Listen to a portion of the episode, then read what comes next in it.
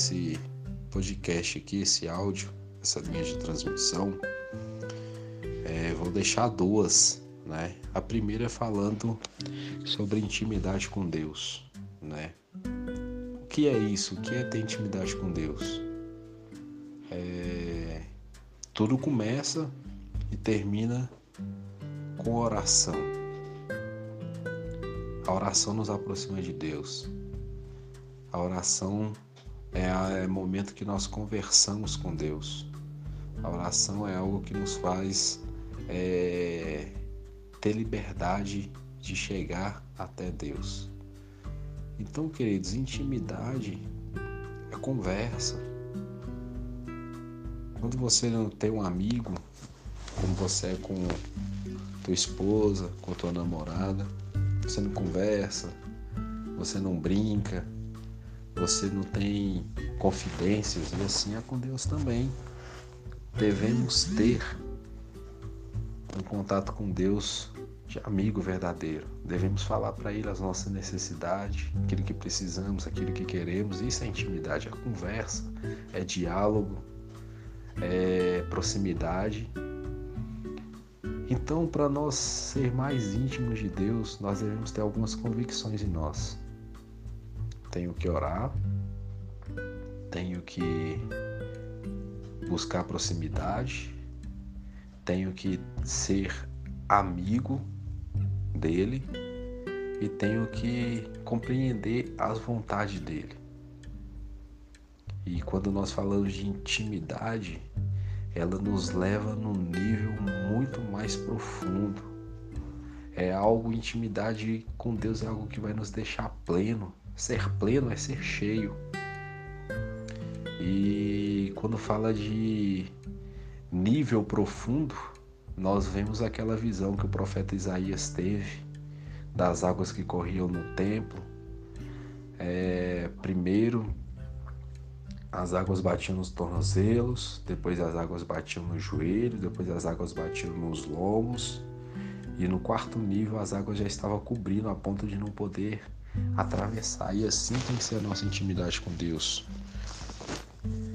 Ela começa aos poucos, através da oração. Aí você vai falando com Deus, vai sentindo aquela necessidade, aquela dependência de falar com Ele constantemente. Aí daqui a pouco as águas estão tá no joelho e você vê que não consegue viver sem conversar com Ele, sem a amizade dele. Não consegue viver sem o auxílio dele, sem a dependência dele. Aí as águas vai chegando até o lombo. Quando chega no lombo, você fala assim: agora a minha vida só vai se ser completa, ser plena, se eu estiver vivendo inteiramente com o Senhor, sendo íntimo dele. Aí sim as águas nos cobrem, ou chega, nós somos pleno, transbordante.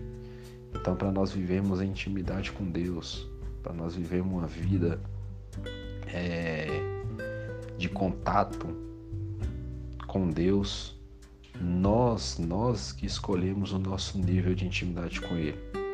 Se você quiser que o seu nível de intimidade com Ele fique só com as águas, sentido, estou falando sentido figurado, somente com as águas nos tornozelos, você vai ver, viver poucas experiências. Se você quiser que as, seu nível de intimidade com Deus seja somente com as águas nos joelhos, você vai viver só de forma superficial, vai ver começando a ver os milagres, mas não quer deixar o natural de lado, não quer se aprofundar mais para viver o sobrenatural. Mas quando você deixa as águas chegar até os lombos, você fala assim: eu tenho que ir um pouquinho mais além. Eu já cheguei aqui, eu já comecei a ver o agir de Deus de forma milagrosa, mas eu sei que Ele ainda tem mais para para minha vida. É onde você vai mergulha por inteiro nas águas e as águas te completam por inteiro. É onde você se torna pleno e cheio. Então, intimidade com Deus faz com que nós temos essa liberdade de ser cheios dele, viver mais dele, ser totalmente dependente dele, ser totalmente amigo dele, de expressar para ele toda, tudo aquilo que precisamos, de ter essa essa liberdade de chegar até Ele E isso nos faz produzir mais fruto. E a palavra nos diz que nós somos privilegiados. Em 1 Pedro, capítulo 2, versículo 9. Nós somos privilegiados de termos e de vivermos no Senhor, de viver em intimidade com Ele. Ele nos chama de geração eleita, sacerdócio real, povo santo, propriedade exclusiva de Deus. Então, essa intimidade com Deus faz com que nós sejamos herdeiros de um novo céu, de uma nova terra. Então não pare, queira sempre mergulhar mais, queira sempre alcançar águas mais profundas, queira sempre viver na dependência de Deus, queira sempre buscar intimidade com Ele, ter, ter Deus mais perto, mais próximo.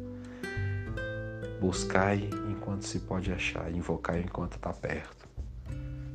Essa intimidade nos faz viver inteiramente no sobrenatural de Deus. Amém?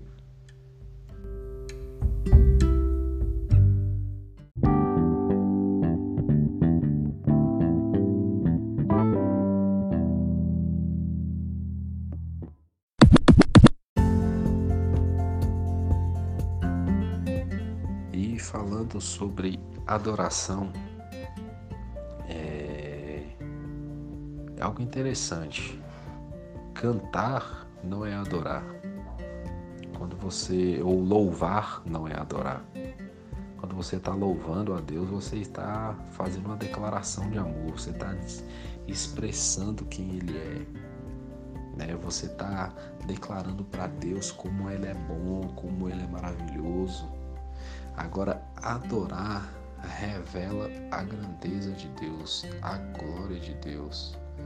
Adorar, você está reconhecendo a verdadeira criação de Deus, quem Ele é por completo.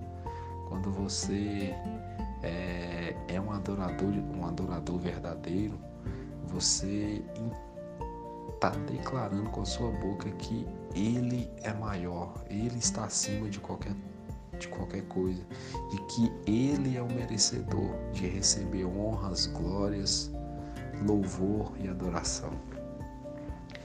E no Salmo de número 50, o salmista diz: Isso é muito interessante. Invoca-me no dia da angústia, e eu te livrarei, e tu me glorificarás. Outra versão fala: Louva ao Deus no dia de angústia. Aqui eu vejo o salmista reconhecendo como é importante adorar a Deus em qualquer circunstância, como diz o hino. É, que não importa a circunstância, nós devemos adorar. Que situação que você está passando hoje? É dificuldade? É uma de bonança? É uma adversidade? Ou você está vivendo tempos bons na tua vida, tempos de colheita? Mas em qualquer situação você tem que mostrar para todo mundo que Deus é maior, que Ele é o dominador da tua vida, que Ele é grande na tua vida, que Ele está acima da tua vida, está acima de você sobre qualquer coisa. Adorar é isso, é reconhecer a soberania, o poderio e reconhecer a tua necessidade dele e salmista fazia isso por excelência. O salmista Davi fazia isso por excelência. Quando ele se voltava para Deus para buscar Ele, a oração de Davi é uma oração de adoração. Falava, Senhor, Tu és grande na minha vida, Tu és poderoso, escuta o meu clamor, porque Tu és o único que pode me responder, Tu és o único que pode me, me salvar dos inimigos. Tu és poderoso. Adorar é você dizer assim, Senhor, em tudo na minha vida eu dependo do Senhor. Deus, em tudo na minha vida eu dependo da tua misericórdia. E do Evangelho de João diz que ele procura os verdadeiros adoradores. Quem são esses verdadeiros adoradores? são esses que eu citei, que reconhece que Ele é maior. E esses, adorador, esses adorador, adoradores, os verdadeiros adoradores, têm que adorá-lo na beleza da sua santidade. Ei, nós somos chamados para louvar, somos ministros de louvor. E não é só cantar, não é só expressar um louvor com a nossa boca, mas além de louvar, nós temos que adorar. É nos derramar por inteiro diante dele. É colocar ele como o essencial para nós. É colocar Deus como o único perfeito nas nossas vidas. É colocar Ele como o único que muda a circunstância adversa da nossa vida. Enquanto o adorador não adorar Ele na beleza da sua santidade, sempre vai faltar algo.